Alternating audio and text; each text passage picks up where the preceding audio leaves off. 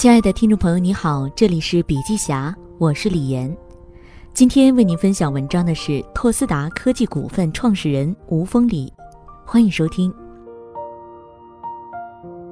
先简单介绍下自己，我老家在江西，中专毕业后就去了部队当兵，二零零一年退伍去东莞打工，在一家台资工厂干销售。二零零四年和一个朋友凑了十万元出来创业，成立了拓斯达。拓斯达是广东省第一家机器人上市公司，二零一七年上市，创业至今连续十六年，每个月都盈利。我今天既是以创业者的过来人身份，也是把自己抽离出来，用拓斯达这个最熟悉的案例，分享一个核心论点：企业进化是创始人商业认知的映射，企业是创始人最好的作品，创始人所有的认知转变进化都会映射到企业里。你是一个什么样的人，你的企业大概就会是什么样子。反之，企业的样子基本上就能映射出创业者的状态。我会借助拓斯达发展的三个阶段，通过环境、商业认知、使命、赛道、组织、成绩、基因等七个要素，以及它们之间的逻辑关系来阐释这个观点。一点零阶段，从两个人到一支队伍，两个人十万元起步创业。我二零零一年到东莞，第一份工作月薪只有六百元，一干就是三年。刚开始比较惨，作为一名销售，八个月没有业绩，每天都过得战战兢兢。从第八个月之后，我连续两年成为公司的销售冠军。有一次我签了笔订单，但因为货源不足，我们公司竟然主动毁约。做销售的信用很重要，毁约就意味着我没法对客户交代，非常难受。后来，我的同事研发部的经理就忽悠我出来单干。他说：“我们自己创业就永远不会失信于客户了。”大概花了六个月，他最终说服了我。二零零四年，我们两个凑了十万块钱就出来创业。当时所谓的商业认知就是为小我做自己。对于商业的理解非常简单，就是赚钱。说直白一点，创业打动我的就是赚钱，证明自己。说出来也不怕大家笑话。拓斯达当时的使命是做一家更强、更久、更健康的企业，翻译过来就是做一家赚得更多、赚得更快、赚得更久的公司，非常直白。我们属于三无型创业：无资金、无团队、无专业，没有办法选择很大的赛道，最终选择了注塑机的周边设备，非常 low，门槛非常低。一个单子丢了，回去要开追悼会。最开始公司就是我们两个创始人，十万元除去店租、装修等就所剩无几。如果按照我们在公司的薪资正常发放工资，大概只能发两个月。于是我们两个就约定半年不拿工资，每个月只领一千五百元伙食费。当时为了省钱，真的是无所不用其极，有很多心酸的小故事。我就讲一件：坐车。东莞那时候的公交车分两种。一种是带空调的，一种是不带空调的。带空调的一般有软座，不带空调的就是木凳子。不带空调的公交车票价是带空调公交车的三分之二。创业第一年，我都是坐不带空调的公交车去跑业务。现在想起来，所谓的创业十六年，月月盈利，其实钱真不是赚回来的，都是省下来的。只是一个人赚钱还是太慢。既然使命是赚更多的钱。那就要找更多的人来帮你赚钱，就开始有组织的概念。我们的组织也就渐渐从两个人的作坊式变成了销售型。对于注塑机、辅机这个没什么技术含量的产品来说，销售就是企业的竞争力。打造一支强大的销售团队是必须的。因为我是销售出身，我从实践中总结了一些销售型组织在选用预留方面的经验。第一，选人眼里有光，心里有梦。我自己学历很低，所以对学历和专业也没有要求，就按我的样子来。眼里有光，心里有梦。听说赚钱了，两眼放光；听说有未来、有梦想，就像打了鸡血似的。这样的人我特别喜欢。第二个，用人勤、诚、禅、专。我把用人要求抽离出四个特质：勤。勤能捕捉，同样的一天工作八小时和工作十六小时是完全不同的概念。诚诚实诚恳是一个人的底层，你的眼神是可以跟别人直视面对内心的。禅，你想要真正能出人头地，就必须把面子、尊严狠狠地摔在地上，死缠烂打，咬定青山不放松。专，销售员必须要比你的客户专业，要用咨询师甚至是医生的角度去帮客户解决问题，专业的态度和专业的能力非常重要。第三，育人，我做你看，你做我看，角色互换。育人比较简单，我们当时没有成熟的培训体系，基本上就是师傅带徒弟。我做你看，我如何打电话，如何约访，如何谈判，如何签约，如何跟客户做商务的洽谈。当你觉得你学到了，那么就是你做我看，然后回来复盘。最后就是角色互换，不停的互换。回到公司，你模拟客户，我模拟销售。过了一会儿，变换一下，用他人视角，反反复复的同理心。当时的方法简单，但我们持之以恒，连续做了几年，最后确实打造出了一支不错的销售铁军。在托斯达之后，所有产品的进化、赛道的变化中，这支销售铁军都是中流砥柱。第四，留人，赢家精神。留人的方法也比较简单。我们在销售团队中一直倡导赢家精神，赢家精神就是必须想尽一切办法成为笑到最后的人。赢家比英雄更重要，这个后来改成了赢自己，更多是跟自己较量。当时只要一个单子没拿下，回来必须要开追悼会，每个项目都要仔细复盘，让销售员像痛恨瘟疫一样痛恨失败。那时候的胜负心真的是非常非常强的。后来队伍越来越大。不可能每天都打胜仗，最后我发现每天都有失败的，每天都开追悼会，实在是受不了。这件事儿也慢慢停了。这就是托斯达当时组织的真实现状。要跟客户讲成功的案例，而在销售上，我自己也有一些实操层面的方法论。第一，销售五步法：卖、好、论、成、案。首先要和客户说清楚产品的卖点，这是卖。客户会问这个产品很好，但和我有什么关系？所以你得告诉他这个产品能给他解决什么问题，满足什么需求，这是好。你凭什么说你的东西又好又能解决我的问题？你得把论点、论据说清楚，把逻辑讲清楚，这是论。紧接着用最诚实的态度告诉他成本，绝不是因为品质不好而便宜，而是在研发上做了降本，这是成。最后跟客户讲成功案例，他的同行中有谁买了自己的产品？利用羊群效应，这是案。第二，客户管理。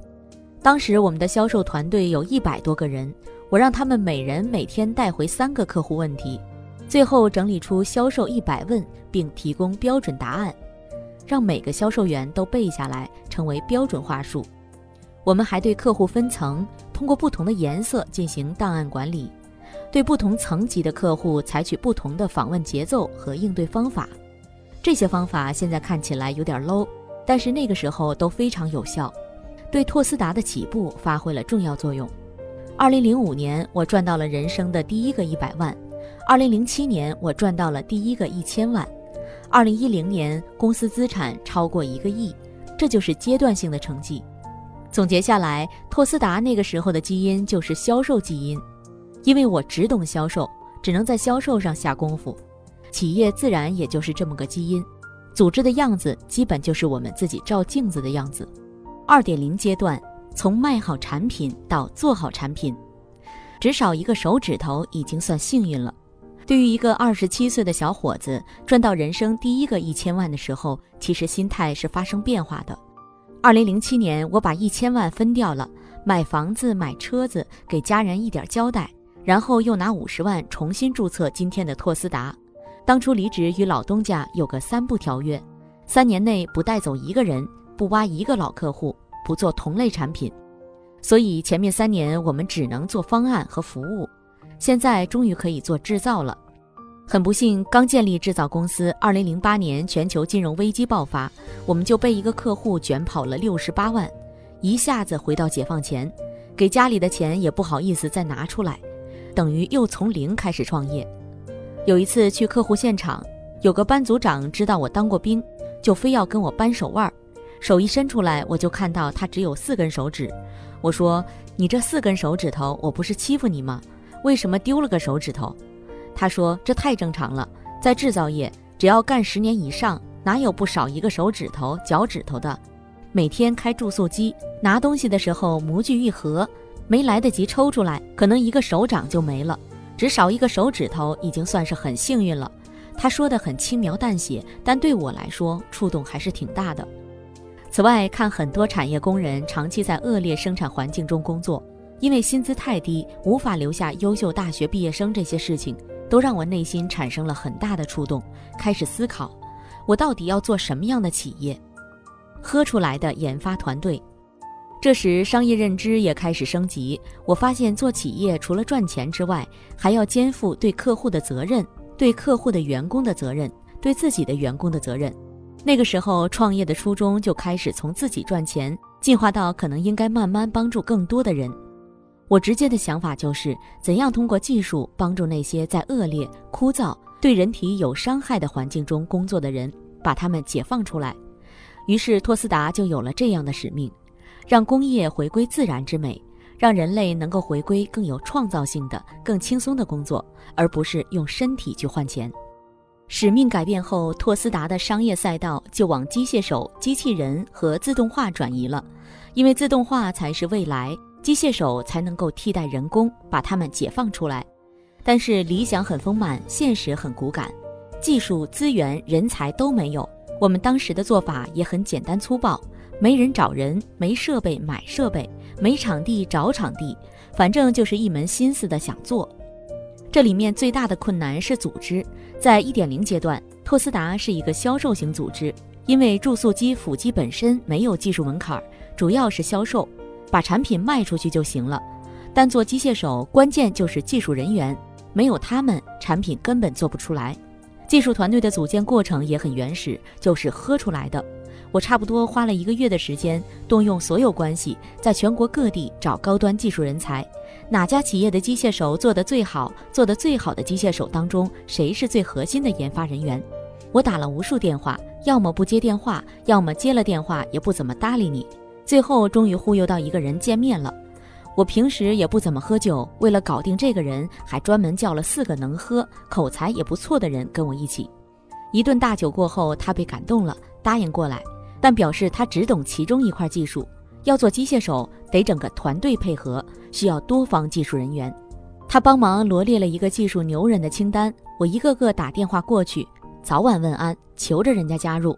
真的追女朋友都没这么下功夫，一年出产品，三年做到行业前三，大概用了一年多的时间，我才把这些人聚拢到一起，组建了一个技术团队，有做算法的，做软件的，做硬件的。做结构件的，说实话，这个团队还是很强的。我们付出了巨大的成本，每个人都工资翻倍，职位、股票都给的很足。那个时候，整个公司都知道了，吴总现在就是喜欢做研发、做技术的。不知不觉中，拓斯达就从销售型组织变成了研发型组织。从那时起，拓斯达研发人员逐渐占据绝大比例。在那个阶段，两千多人的团队，我们有八百多人是研发人员，占到百分之四十。现在拓斯达有硕士研究生两百多人，博士十几人。一年多后，我们做出了中国第一款机械手控制系统。在日本买控制器需要花一万三千元，而我们自己做的控制系统硬件成本不到两千元。原来是一个五轴的四幅驱动带动一个四幅马达，我现在是一个四幅驱动可以驱动六个。一下省掉了五个马达，硬件成本和空间都降了很多。三年时间，我们做到全中国份额的前三名。到了二零一六年，我们实现了全中国第一。二零一七年，我们成为广东省第一家机器人上市公司。最重要的是，我们有了自己的底层控制器系统，应用技术可以根据客户的应用场景和工艺做任何的变化，应用成本极低。我们给客户提供的是千人千面。客户要任何系统和方案，都马上可以通过远程无线传输。团队组织变化了，产品更有竞争力了。公司从销售基因变成了产品基因。三点零阶段，从做工厂到搭平台。校园招聘去了三天，没招来一个人。因为上市，外部环境发生了变化，我的内心也有了变化。我开始思考，为客户创造价值，为员工创造价值，我都做到了。那接下来我要做什么？人生不只有十年，企业也不只有十年，所以使命和愿景都在不断的变化。尤其上市之后，我突然发现机器人这个概念变得特别热门，各种概念铺天盖地而来，两化融合、数字化、机器换人、智能化。白天无人，晚上无灯。我们还受邀去德国、美国参访，参加国内各种座谈。坐在家里，每天都有记者采访、政府访问。当时整个人是有点飘的，觉得自己就是制造业皇冠上的明珠，特别牛。然而现实给了我当头一棒。前年我去华中科技大学组织了一场三十多个硕士研究生的专题座谈会。我在台上讲的热血澎湃，他们听起来的反馈也很好，但座谈会结束就只收到了一份简历。第二场情况更差，连一份简历都没有。第三场报名的也只有十几个，我待了三天，结果一个人都没招来。后来才得知，毕业生首选 BAT，保底去华为。我们这么火的赛道，原来根本不在优秀人才的考虑范围内。还有，我们六轴多关节机器人的销量排名前三。有这个量，采购溢价还是比较有优势的。其中一个核心部件，早期都是从日本采购的。我们跟外国厂商谈，一年一万台的订单量，请报底价。对方说原价六千多的产品，三千六百元卖给我们。本来很高兴，结果发现我们所有零部件的料本比国外同类产品的成本售价还高，这还怎么玩？我才发现，像这种核心技术，拼的是国家与国家之间的供应链。我也不封锁你，但给你的价格待遇完全不同。一旦市场很紧俏，需要大量出货的时候，人家一定先给国外的大客户，其他需求方给你延期一年半载也是正常的。所以这个行业的一个赤裸裸的现实是，外面看起来很光鲜，事实上有着各种各样的不确定性。优秀人才不愿意加入，核心零部件被国外厂商垄断，核心装备工艺都存在着各种问题。制造行业未来一定会诞生世界级的硬件平台。被这些问题刺激后，我就一直在思考，并且越来越清晰地意识到，智能制造如果有终局的话，未来可能诞生三个平台：智能制造的硬件平台。中国是世界最大的制造业国家，疫情期间的复工复产，中国是最好的，但支撑这些制造业的装备大部分都是进口。中国到目前为止还没有一个超过两百亿营收的大型装备公司。这么大的制造业体量，一定会诞生一个世界级的硬件平台、软件平台。阿里云、华为云已经在做了，我们就不想去干了。但是 SaaS 可以干。服务平台，制造业存在很多问题，比如产销分离导致信息不对称，交易成本高，而制造业本身就是个微利行业。旺季人手不足，淡季人力过剩，导致人力成本过高，这么多痛点，最后这个行业一定是会被互联网或一些服务性平台替代的。基于这三点判断，我对企业的认知方向就有了新的变化：如何去助力制造业的转型升级？设备能不能尝试着进口替代？能不能突破关键零部件的技术？能不能用更阳光的交易方式？于是我们又重构了企业使命，让工业制造更美好。这个使命无限拓宽了公司的赛道，我们要干什么，不干什么，越来越清晰了。接着，托斯达升级定位为硬件平台，包含但不仅限于工业机器人。我们开始沉到基础材料的工作母机中，这是中国传统制造业的底层技术。只有把底层技术突破了，中国工业才真正的能够自主可控。我们也做了一个服务平台，坨坨科技。它是定位于智能制造领域的产业互联网平台，给设备生产商和设备使用商提供基于生产设备综合服务。通过产业数据的沉淀和应用，对产业资源进行整合和高效的匹配，助力工业制造业更加轻量化的转型升级。专业的人做专业的事儿，赛道和产品发生变化，支撑赛道的组织也跟着调整。之前做产品的时候，我们引以为荣的是我们的技术很牛，我们的控制器系统精度高、速度快、定性好、成本控制好。但做平台的时候，我们突然发现自己多牛一点都不重要，能解决多少客户的隐性痛点、隐性需求更重要。平台强调的是流程机制，所以新引进的都是管理型人才。拓思达开始从一个研发型组织转变成平台型组织，在组织人员的调配，我坚持了三个一批：引进一批、提拔一批、边缘一批。我们成立了管理决策委员会，有九个人。二零一八年之后入职的占百分之五十，都是来自华为、阿里巴巴这些大公司。同时，我在内部破格提拔一批优秀的八五后中层管理人员进入最高决策层。我相信更年轻、更有国际化视野的人可能比我们更强。当年的创业元老们不再做具体的业务决策，我们更多承担了公司文化价值观传承者的角色。具体的运营管理、公司重大决策偏重于让专业的人才来做。二零一九年，拓思达的高管平均年龄是三十七岁，员工平均年龄是二十八岁。我觉得已经大了，不过在制造业里面，九零后能挑大梁的还真不多。这个阶段，我们在核心零部件已经取得了阶段性的突破，尤其在视觉系统的核心技术支撑，多产品线布局已经形成，所有核心技术都是自主研发。坨坨科技做了一年时间，估值一直在增加。组织上构建了研发 IPD 流程、端到端的 LTC 流程和 ITR 流程。踩过的两个坑。盲目做新产品，错用职业经理人。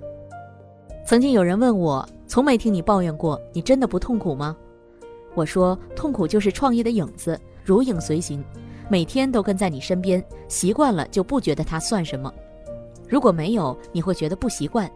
我相信任何一个创业者都经历过九死一生，我也一样，没有想象中那么顺利，踩过很多坑。3D 打印机做出来了，结果发现不知道卖给谁。二零一三年，有人找到我们说：“你是做智能制造的，研发这么强，可以做 3D 打印机。3D 打印机未来可以用于航空航天，需求大，全球都在讨论。”我心想，我能干出机器人，为什么不能干 3D 打印机呢？于是马上组建团队。为了实现核心零部件的突破，我从台湾、马来西亚、日本、韩国高薪挖了很多工程师过来，组建了一个十几人的团队。用一年多时间做出来了 3D 打印机，当时还引起了小轰动。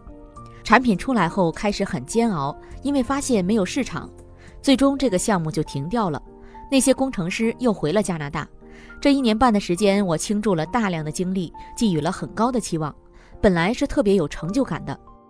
最后发现这个项目偏离了最基本的常识：第一，客户是谁？3D 打印机我真不知道卖给谁。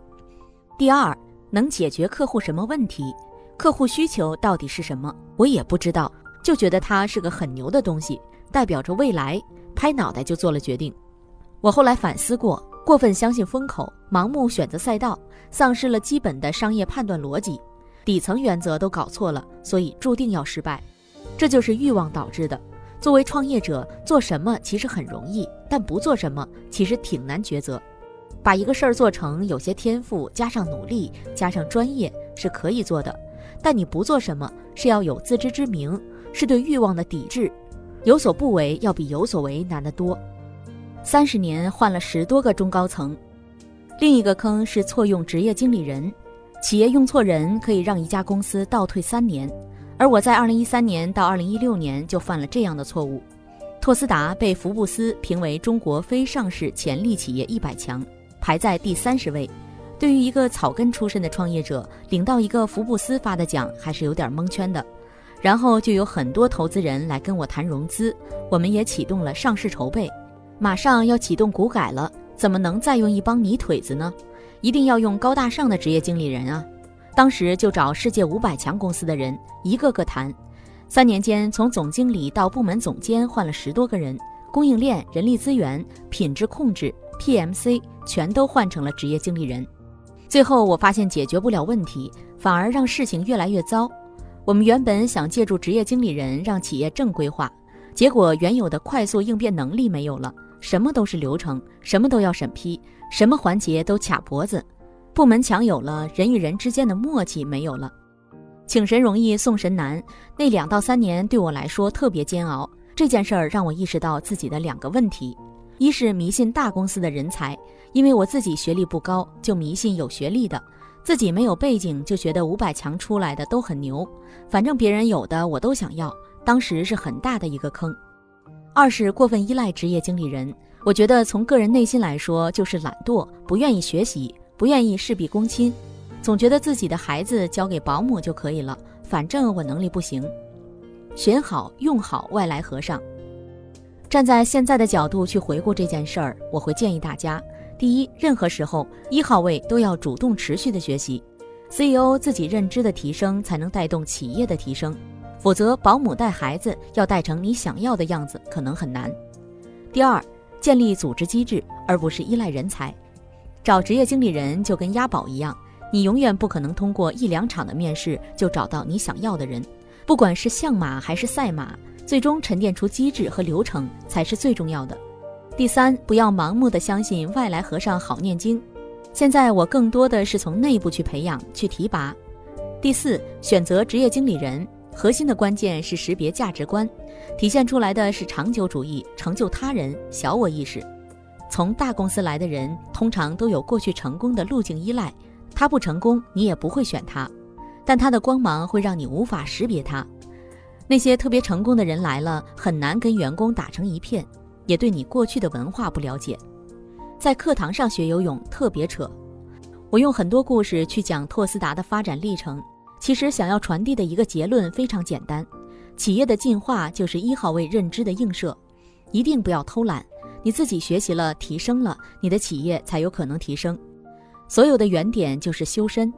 人生是一个不断自我雕刻的过程，你只有自己跟自己死磕，跟自己较量，把自己修得越来越完美的时候，你才有可能映射到你的企业里。总结下来，托斯达的发展历程可以用下面的图形象地展现出来。而开头提到的环境、商业认知、使命、赛道、组织、成绩、基因等七个要素之间的相互配合，来完成这个逻辑闭环。环境的变化会带来一号位商业认知的变化，认知变化会让企业使命改变，使命决定着赛道选择，而赛道变化则要求相应的组织配合。这些带来的结果则潜移默化地影响了企业的基因。我想给大家提供两个自己总结的公式。第一个是进化等于环境乘以实践加反思的和，因为环境是创业者无法改变的，你只能顺应或者提前预判，深刻的洞察环境背后的底层逻辑，洞察它的规律，然后乘以实践加反思之和。就像你在课堂中学游泳就特别扯，你必须去游泳池灌几口水才知道游泳是什么样子。第二个公式是进化的回报等于进化的程度乘以进化的范围。进化的程度跟认知的高度是有关系的，进化之后影响的范围特别重要。你思考的框架越大，影响的人群越大，最后进化的回报就会越大。当你考虑是个人的时候，无论你如何自律，无论你如何自驱，都只是照顾好你自己而已。当你的框架从个人到家到国到天下，框架越来越大，影响的范围越来越广的时候，会发现最后进化的回报是越来越多的。所以，你穷的时候想一个人，富的时候想全天下，这就是思维框架的进化。创业者一定要学会享受孤独。有人可能会问，到底要怎么提升自我的认知？我自己有一些比较成熟的做法。第一个，做点事儿。作为一个创业者，你必须要沉进去，对你具体业务场景非常清楚。做点事儿，做完之后把它抽离出来，拆解变成一个科学方法论。第二，发点呆。我觉得一个创业者独处很重要，一定要学会和自己独处，学会享受孤独。因为你在一个热闹的环境中，很有可能变成一个乌合之众。必须要给自己一点时间和空间，放空自己，面壁也行，发呆也行，反正就是要独处，发点呆，你才能把做过的事儿、踩过的坑真正进行反刍，真正的去思考是什么原因让你失败。第三，读点书。很多时候，经验反思都是个性化、碎片化的。读点书可以把你从具象化的事情抽离出来，总结出自己的经验，然后再找到一个通用的理论，用你的经验去丰富这个理论，同时用这个理论去指导你的实践。这是一个螺旋上升的过程，让你的框架不断的重构，理论体系不断丰满。第四，上点课，不管你的理论体系怎么搭建。在实践中怎么去丰满它、验证它，最终总是有那么个关键的节点很难打通，而老师的某一句话、某一个点、某一个观念，可能让你瞬间打通任督二脉，你之前迷惑的东西可能都点透了。点透之后，再回去做点事儿，发点呆，读点书，再去上节课，由此形成一个良性的学习闭环，你的认知自然也会不断的提升。第五，聊点天，三人行必有我师，特别是不同领域的朋友会带来不同的视角。聊天过程中，我们可以通过别人的经历丰富自己的阅历，学习别人的经验和教训，避免自己踩坑，降低自己的试错成本。最后用一句瑞达利欧的话来结束今天的分享：进化是宇宙中最强大的力量。好了，今天的分享就到这里，感谢收听，我们下次见。